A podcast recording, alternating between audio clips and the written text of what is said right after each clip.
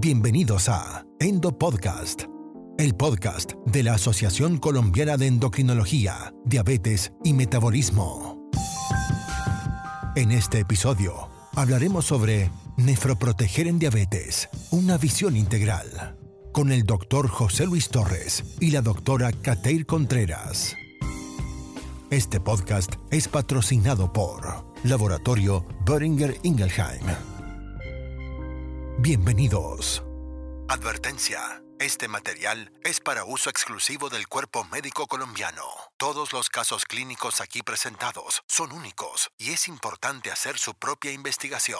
Muy buenos días, buenas tardes, buenas noches, eh, de donde nos estén escuchando. Mi nombre es José Luis Torre Grajales, soy médico internista endocrinólogo, les hablo desde la ciudad de Medellín, Colombia. Y para mí es un verdadero placer poder estar con ustedes en este tercer episodio cuyo título es Nefroproteger en diabetes, una visión integral. Quiero manifestar mis más sinceros agradecimientos a la Asociación Colombiana de Endocrinología, Diabetes y Metabolismo y el Laboratorio Beringer. Y para hoy tengo una sorpresa y es una invitada muy especial. Es la doctora Cateir Contreras. La doctora Contreras es médica internista, nefróloga y actualmente es la jefe de la unidad de nefrología del Hospital Universitario San Ignacio en la ciudad de Bogotá y profesora de la Pontificia Universidad Javeriana y de la Universidad Nacional de Colombia. Cateir, para mí es un placer saludarte y verdad que compartimos algo en común, que es ese amor por el Hospital Universitario San Ignacio y la Pontificia Universidad Javeriana, donde hice mi formación como endocrinólogo y tengo gratos recuerdos y un cariño inmenso por esa institución y por todas las personas que hacen parte de él y que contribuyeron en mi formación como endocrinólogo hace ya varios años. ¿Cómo has estado y qué placer poderte tener el día de hoy con nosotros? Buenas noches, doctor José, muchas gracias eh, igualmente por la invitación a la Asociación de Endocrinología eh, y a Beringer. Eh, qué gusto que, compartamos una escuela tan buena como es la Universidad Javeriana y, y, la formación pues en esta gran institución que es el Hospital Universitario San Ignacio. Qué bueno tener algo adicional en común. Claro que sí. Bueno, Cateir, en este tercer episodio vamos a hablar acerca de nefroprotección en diabetes y tenemos que partir acerca de que el manejo del paciente diabético definitivamente es un manejo integral. Y hablamos de un síndrome que es el síndrome cardio-reno-metabólico, en el sentido que ahí se pueden desprender, si el paciente no está adecuadamente controlado, muchas complicaciones que pueden llevar a lo que es la presencia de la enfermedad renal diabética o los desenlaces cardiovasculares, llámese enfermedad cardiovascular, aterosclerótica, falla cardíaca, el riesgo de arritmias y muerte súbita. Y obviamente en la parte metabólica, pues la principal cómplice de la diabetes tipo 2, que es la obesidad. Pero hoy vamos a hablar acerca del riñón como tal. Entonces, con base a esto y teniéndote en cuenta de que tú eres la experta en este tema, definitivamente la enfermedad renal diabética es un problema el cual definitivamente yo pienso que todos los médicos llegamos todavía tarde en la atención del manejo integral de esta población. Hay algunos datos que tenemos al día de hoy en las cuentas de alto costo en Colombia, donde nos muestran cómo la población con enfermedad renal crónica, en los datos que teníamos años atrás, definitivamente un gran porcentaje de esta población tiene diabetes en el sentido de que el 34% pueden estar asociados a diabetes y enfermedad renal crónica. Pero la pregunta es, ¿por qué estamos llegando tan tarde a, esta población? ¿Qué está sucediendo en el abordaje integral de, estos pacientes, Caterina? Bueno, eh, creo que promover estos espacios es algo fundamental porque la enfermedad renal crónica es quizá como de esos temas Digo yo que no son tan taquilleros porque pues no generan tanta adrenalina en el momento agudo y eso hace que seguramente tengamos un poco descuidado el tema de enfermedad renal crónica incluso desde nuestros pregrados y eso puede estar impactando de manera negativa la búsqueda activa de enfermedad renal crónica. Y como la enfermedad renal crónica es una patología que es asintomática en la gran mayoría de los casos. Eh, la conciencia de enfermedad por parte de los pacientes es muy baja y quizá de parte de los médicos también pueda ser baja. Y eso puede ser uno de los motivos por los cuales la búsqueda de enfermedad renal crónica en enfermedades tan importantes como precursoras de, de enfermedad renal crónica como lo son diabetes e hipertensión arterial siga estando por debajo del 100%. Uno dice, bueno, ¿por qué si diabetes es la primera causa de enfermedad renal crónica en el mundo, hipertensión arterial la segunda? porque el 100% de nuestros pacientes no están estudiados para buscar enfermedad renal crónica si es una entidad sintomática y adicionalmente una entidad que tiene un impacto tan grande a largo plazo en morbilidad, en mortalidad en años de vida eh, con calidad perdidos. Entonces, ahí pues creo que es una reflexión muy grande eh, y que nos lleva a las bases. Entonces, todo paciente diabético y todo paciente hipertenso, por lo menos una vez al año debería ser tamizado para enfermedad renal crónica. ¿Cómo lo hacemos? Lo tenemos desde casi el primer nivel de atención y es tomando una creatinina de manera anual con la creatinina calcular la tasa de filtración glomerular.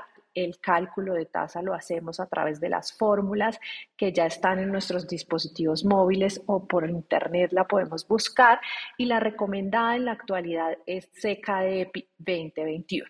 Con esta fórmula ustedes hacen el cálculo de la filtración glomerular y ya eso les permite la primera aproximación a si ese paciente tiene o no enfermedad renal crónica y es buscar si tiene una filtración glomerular menor de 60 mililitros por minuto. Una pregunta, Cateira, es, o sea, tenemos que tener en cuenta de que la población que es susceptible de tamizaje, obviamente estamos hablando de población eh, diabética, ¿cierto? Pero en ese orden de ideas, Tú tocas un tema que me parece que es muy importante y es qué herramienta utilizar para hacer ese cálculo de la tasa de filtración glomerular.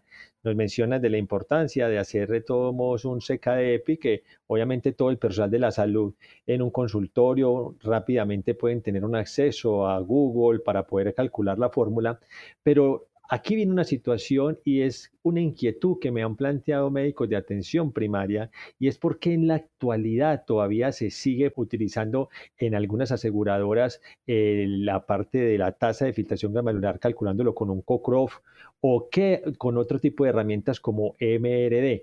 ¿Tú qué piensas de ese tipo de cálculos cuando todavía estamos utilizando esas herramientas, lo cual puede generar diversidad en la interpretación de la valoración de estos pacientes y no ser de todos modos eh, unánimes y unificando un criterio con base en lo que tú nos estás explicando? Totalmente, José. Ese es, digamos que es un punto que hemos tocado en, en diversas oportunidades y es que hay una resolución, la resolución a partir de la cual se rige la cuenta de alto costo, que es un ente no gubernamental que se encarga de la, de la gestión de estas enfermedades de alto costo. Y esa resolución está definida con Cochrane Gold. Entonces, hemos hecho diferentes aproximaciones desde la Asociación Colombiana de Nefrología para ver cómo se pudiese cambiar esa resolución pero la manera en cómo se distribuyen los recursos y demás, que es lo que hace la, cuenta de alto costo, está basada en esa resolución. Entonces, aún no tenemos una respuesta ni una vía libre para cambiarla. Realmente parece ser muy difícil y es por eso que las aseguradoras nos solicitan el cálculo de la tasa de filtración glomerular, que para el caso de Cockcroft Gold es cálculo de depuración de creatinina. Entonces, ese es el, punto, ese es el motivo, es porque eso es lo que dice la resolución. La normatividad colombiana dice, cálculelo por Cockcroft Gold. Clínicamente, entonces, por ejemplo, los nefrólogos, pues lo que uno hace es la cálculo con Cockcroft para efectos de si lo tengo que reportar o no lo tengo que reportar, como estadio 5, etcétera. Eh, pero clínicamente lo calculo por CKEPI para la toma de decisiones, por ejemplo, de ajuste de medicamentos, etcétera. Porque si hay unos grupos poblacionales en los cuales es bien diferente hacer el cálculo por CKEPI que hacerlo por Cockcroft Gold. Por ejemplo, los pacientes ancianos, los pacientes obesos, los pacientes obesos terminan con tasas más altas que las que tienen y los pacientes ancianos eh, terminan con tasas más bajas porque la edad los castiga, por así decirlo. Entonces, esto eh, viene de ahí, es, de la resolución que rige este tema del alto costo y es por ello que es la que se exige. Pero clínicamente la que se debería hacer y es la que recomiendan las guías de diabetes y las guías de enfermedad renal crónica es CKDEPI 2021. Perfecto, gracias Cateir. Entonces, a ver, vamos a ir conceptualizando de todos modos algunos aspectos muy válidos con relación a lo que tú nos estás hablando. Entonces ya sabemos la importancia de tamizar, que definitivamente tenemos que ser proactivos y hacer una búsqueda de esos pacientes con enfermedad renal y no estamos determinando con qué tamizar. Entonces, en ese orden de ideas, tú nos hablas de la tasa de filtración glomerular con el cálculo de un CKD-EPI y con base a esto, la pregunta es, bueno, el colega que haga el cálculo, ¿cómo debe interpretar el resultado y cómo debe hacer de todos modos el seguimiento del comportamiento de esa tasa de filtración, siendo este la primera herramienta dentro de la valoración de una enfermedad renal diabética en este tipo, digamos que de pacientes. ¿Cómo se interpretan entonces los resultados? Perfecto, entonces calculamos tasa, la tasa de filtración que consideramos anormal es cuando es una tasa de filtración glomerular menos de 60 mililitros por 1.73 metros cuadrados de superficie corporal. Esto siempre la recomendación es confírmelo en un periodo no más allá de tres meses. es decir, repito la creatinina y calculo nuevamente la tasa de filtración glomerular. Si en dos oportunidades, en un periodo no superior a más tres meses, la tasa es menor a 60, esto ya es uno de los criterios de enfermedad renal crónica. ¿Para qué se hace eso? ¿Para qué lo debo repetir? Es con el fin de descartar que estemos frente a un episodio, por ejemplo, de lesión renal aguda. Entonces, ese es el objetivo principal por el cual hay que repetirlo en un periodo de tres meses. Perfecto. De ahí también viene un punto importante y de pronto es como para complementar de pronto lo que nos estás diciendo y es también hacerle un seguimiento a esa tasa de filtración glomerular y ahí es donde hablamos, por ejemplo, del cálculo del delta de la tasa de filtración glomerular, como para ver en un periodo de tiempo en el seguimiento qué ha pasado con la función renal de ese paciente y con base a la pérdida que haya, pues uno ya puede hablar de injurias leves, injurias moderadas o injurias severas, sobre todo porque es que lo que estamos tratando de evitar es que esos pacientes no lleguen a tener esas injurias severas en los cuales pueden tener pérdidas de más de 4 mililitros por minuto año o situaciones que definitivamente si no somos proactivos son lo que finalmente van a generar un deterioro muy marcado en la función renal del paciente y que en nuestra propia cara se va a llegar a una terapia de reemplazo renal por no ser proactivos dentro del manejo integral que requieren este tipo de población. O no sé tú qué piensas en, en este punto. Sí, esto es esto es importante. Nuestra, pues la meta en general es que un paciente que ya tiene, o sea, uno es el que estábamos hablando, el que estamos tamizando, diabético o hipertenso, que sí o sí cada año tengo que hacerle eh, la búsqueda activa, y el otro es el que ya tiene enfermedad renal crónica instaurada, en el cual va a entrar a un seguimiento más seguido, tiene unos intervalos de tiempo eh, definidos por la guía de enfermedad renal crónica, dependiendo del estadio en el que esté. Y obviamente en cada seguimiento yo voy a mirar qué tanto varió la tasa de filtración glomerular y la meta es que la pérdida no sea superior a 5 mililitros minuto año porque eso ya lo, lo denominamos deterioro acelerado de la función renal. Es decir, pues que digo yo que es como si el paciente va, fuera dentro de un tobogán, entonces pues hay que tenerle precaución en esos casos.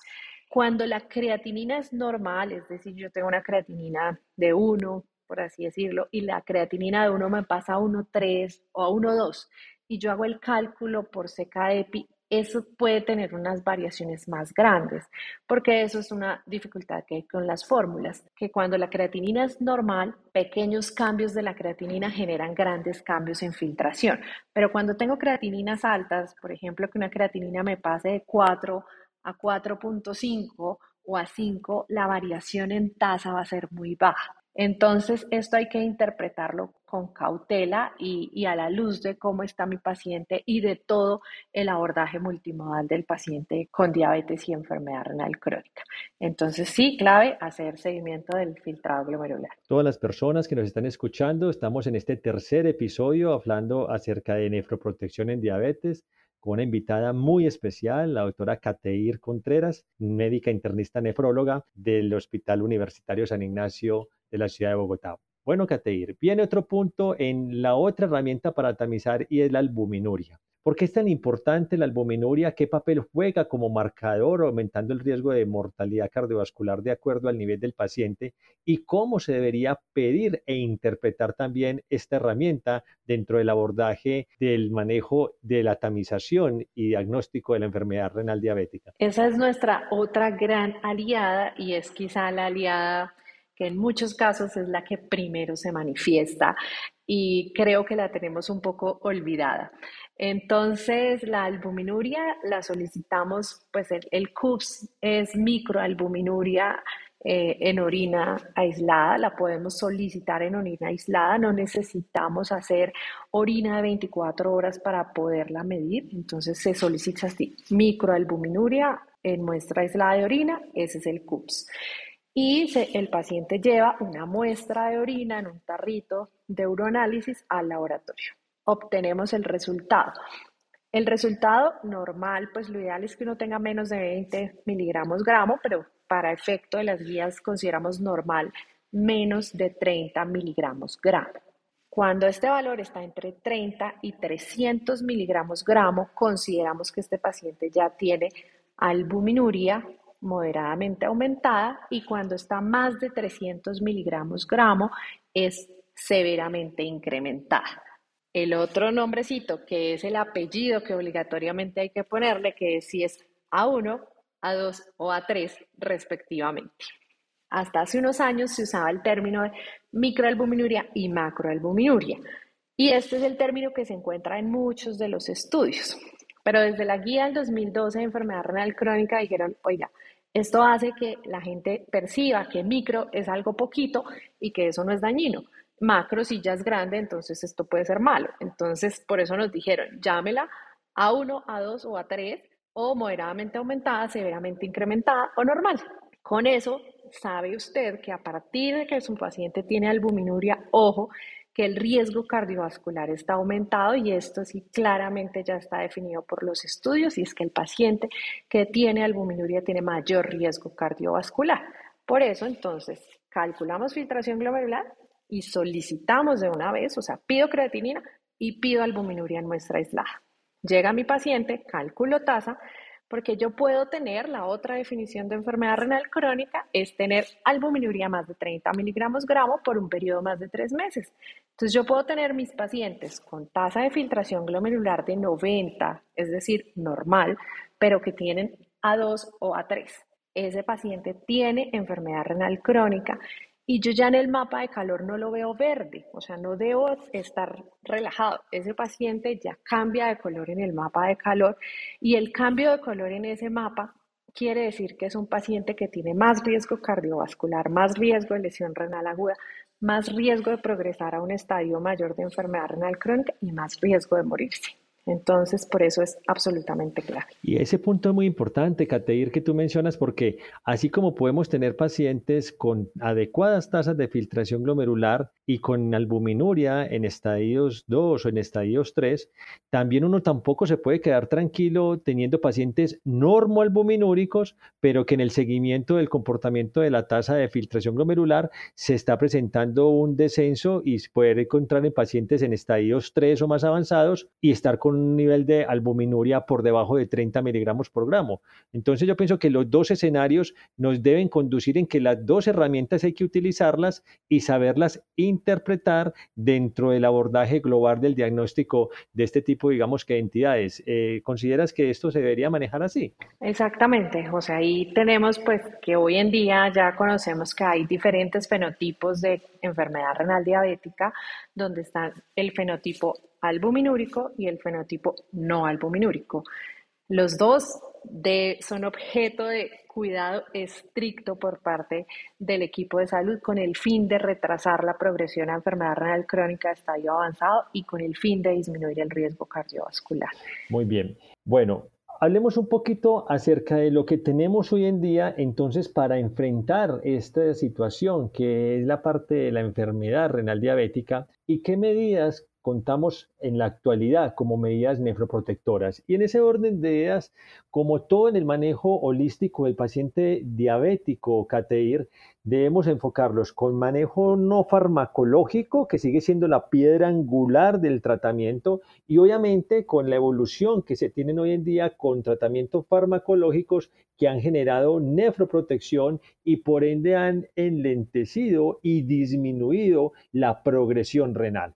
Hablemos de las medidas no farmacológicas dentro del manejo holístico de estos pacientes. ¿Cuáles son las recomendaciones y los pilares absolutos que se deben tener como base para enfrentar este tipo de situaciones y hacer ese manejo inicial de esta población? Bueno, entonces en los pacientes que tienen enfermedad renal diabética, eh, debemos recordar pues, que la fisiopatología de la enfermedad renal diabética tiene varios puntos en una estrella y esos puntos es que por una vía tenemos toda la parte eh, glucocéntrica que sigue siendo muy importante porque todas las vías relacionadas con los productos avanzados de la glicosilación y demás se siguen activando y esto nos genera daño tubular y nos genera daño también glomerular, que es el más conocido, y daño vascular. Entonces, ese sigue siendo uno de los pilares muy importantes.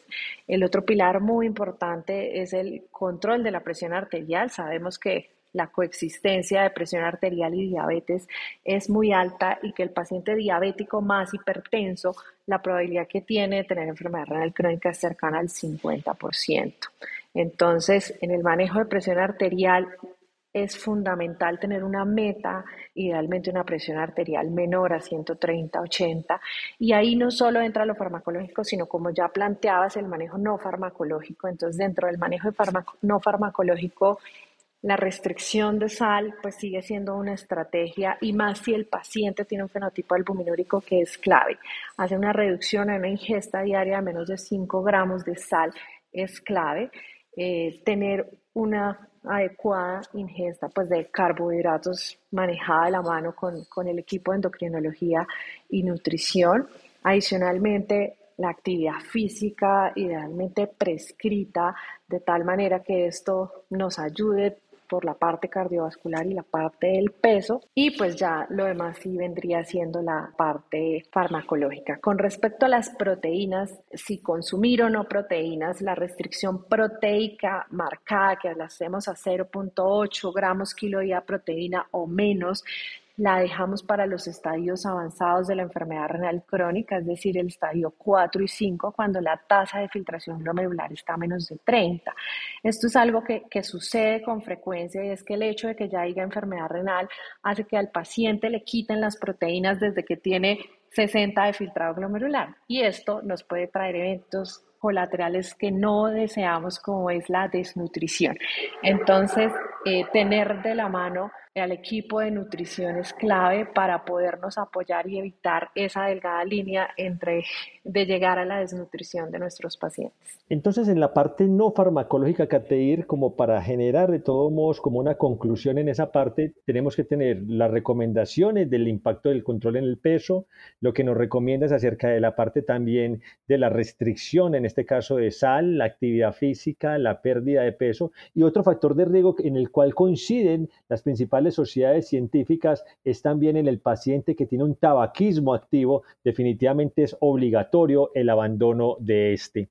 Y bueno, cuando nosotros hablábamos de la parte de diabetes y los desenlaces cardiovasculares, específicamente hablando de falla cardíaca, en su momento con las familias de medicamentos, yo hablaba con mi invitado acerca de que en ese momento teníamos los Jackson 5 que eran cinco familias de medicamentos que han generado desenlaces en la parte del manejo de falla cardíaca con fracción de eyección reducida. Y aquí yo hablaría en enfermedad renal de los cuatro fantásticos. Ya hablamos de uno, que es lo de la parte del manejo no farmacológico, pero quedan otros tres fantásticos, Cateir, que serían eh, todos los medicamentos que tengan un bloqueo del sistema renina, angiotensina, aldosterona, los eh, SGLT2 inhibidores y también los antagonistas del receptor mineralocorticoide no esteroideo.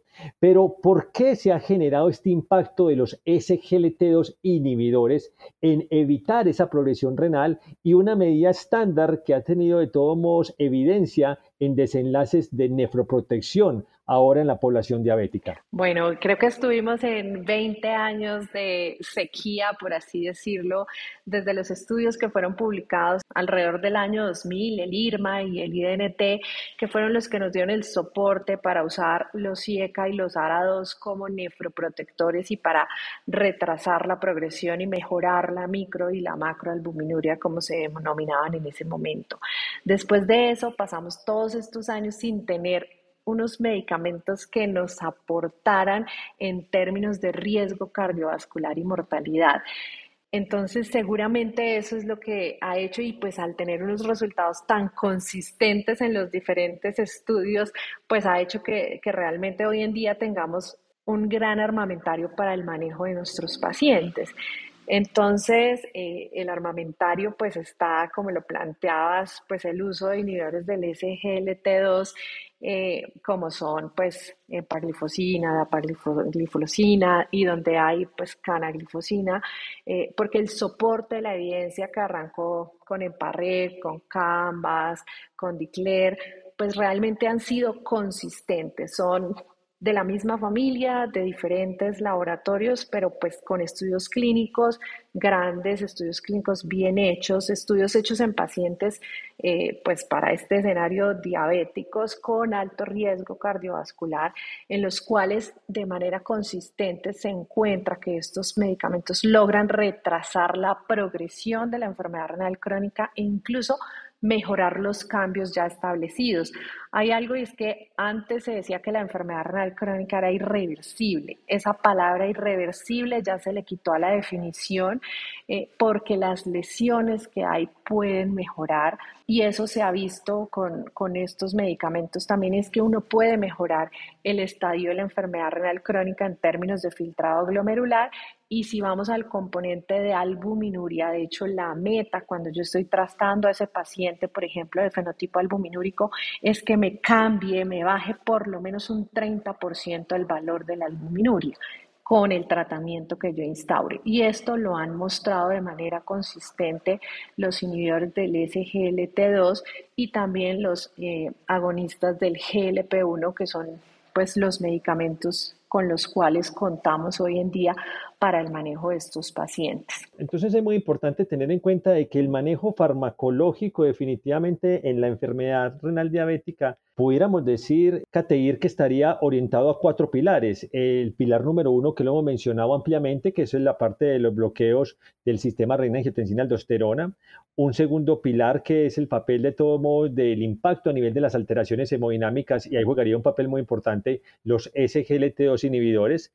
También un tercer pilar, que lo que tiene que ver con la parte de la inflamación, donde también jugaría un papel importante en ese orden de ideas lo que nos ofrecen hoy en día los antagonistas del receptor mineralocorticoide no esteroideo y un papel en la disregulación, las alteraciones metabólicas, que es lo que juega en este momento un papel muy importante los GLP-1 eh, análogos.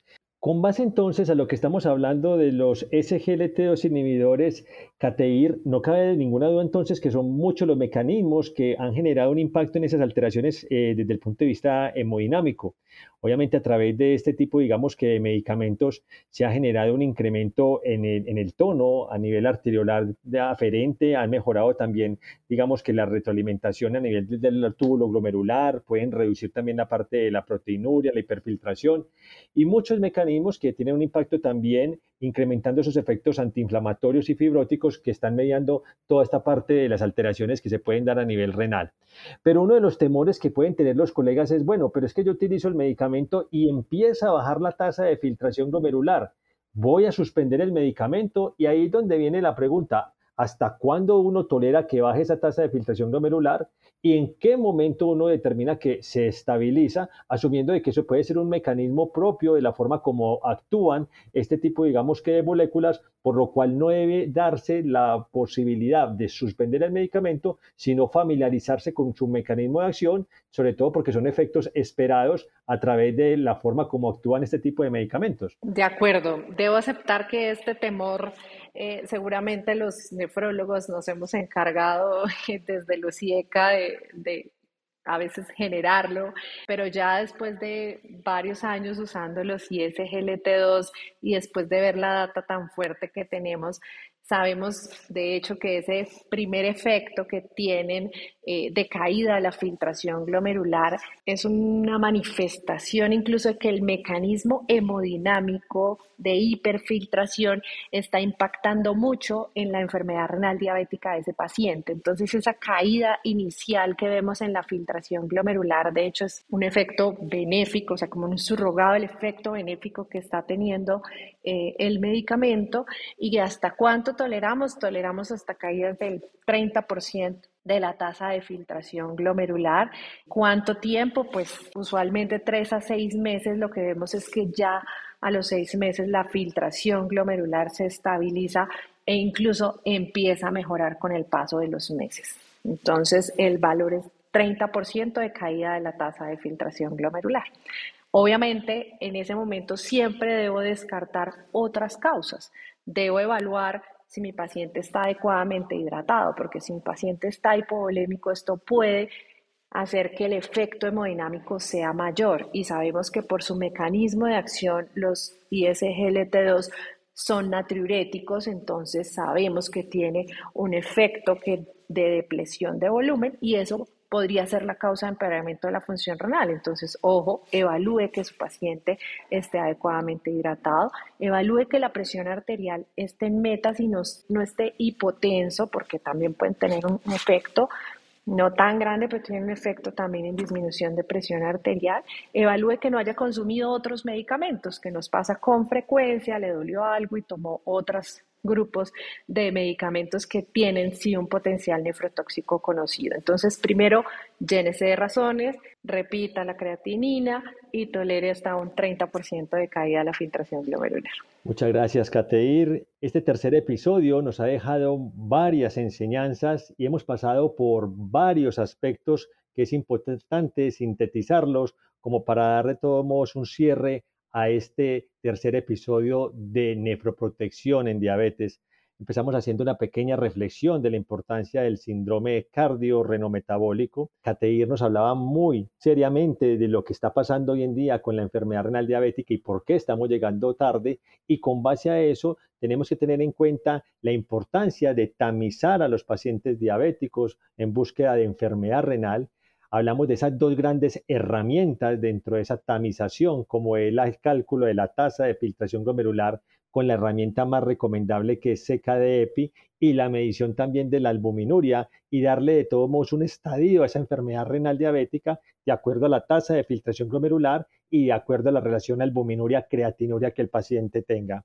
Posteriormente hablamos de los fenotipos que tenemos de todos modos en la enfermedad renal, hablando de ese fenotipo proteinúrico, pero también teniendo en cuenta que un 25% de la población pueden tener un fenotipo no proteinúrico y finalmente nos centramos en ese manejo integral del manejo de los pacientes cuando hablamos del manejo no farmacológico con sus estrategias apuntadas todos a adecuados hábitos para el paciente y adecuado manejo de su estilo de vida y posteriormente con respecto al tratamiento farmacológico con esos cuatro fantásticos con los que contamos hoy en día y el papel que ha tenido tan importante moléculas como los SGLT2 inhibidores en retrasar la progresión renal y también buscar un impacto en la reducción de mortalidad no solamente renal, sino mortalidad cardiovascular, donde esta última sabemos que es la principal causa de morbimortalidad de los pacientes con enfermedad renal crónica. Hemos pasado entonces por varios aspectos. Eh, Cateir, no sé si quieres de pronto dejarnos como un mensaje final con relación de todos modos a este tercer episodio que complemente lo que hemos hablado hasta ahora y que sirva como conclusión y cierre de este podcast. Claro que sí, José.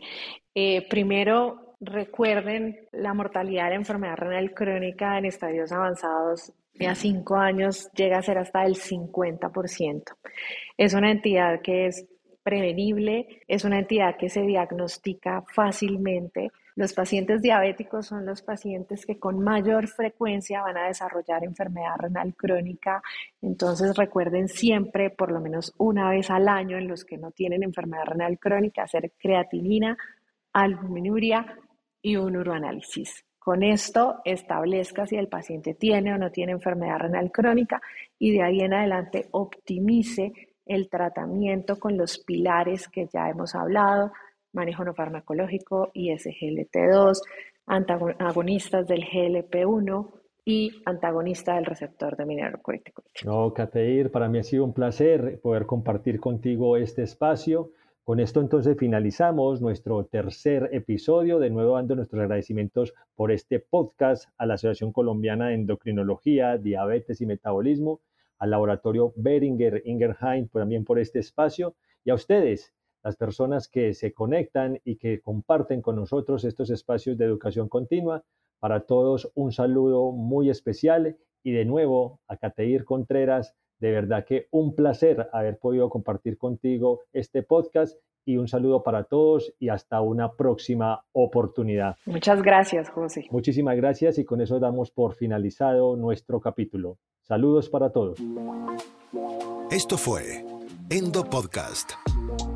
Los invitamos a conocer más contenidos en la web www.endopodcast.org y suscríbase al newsletter.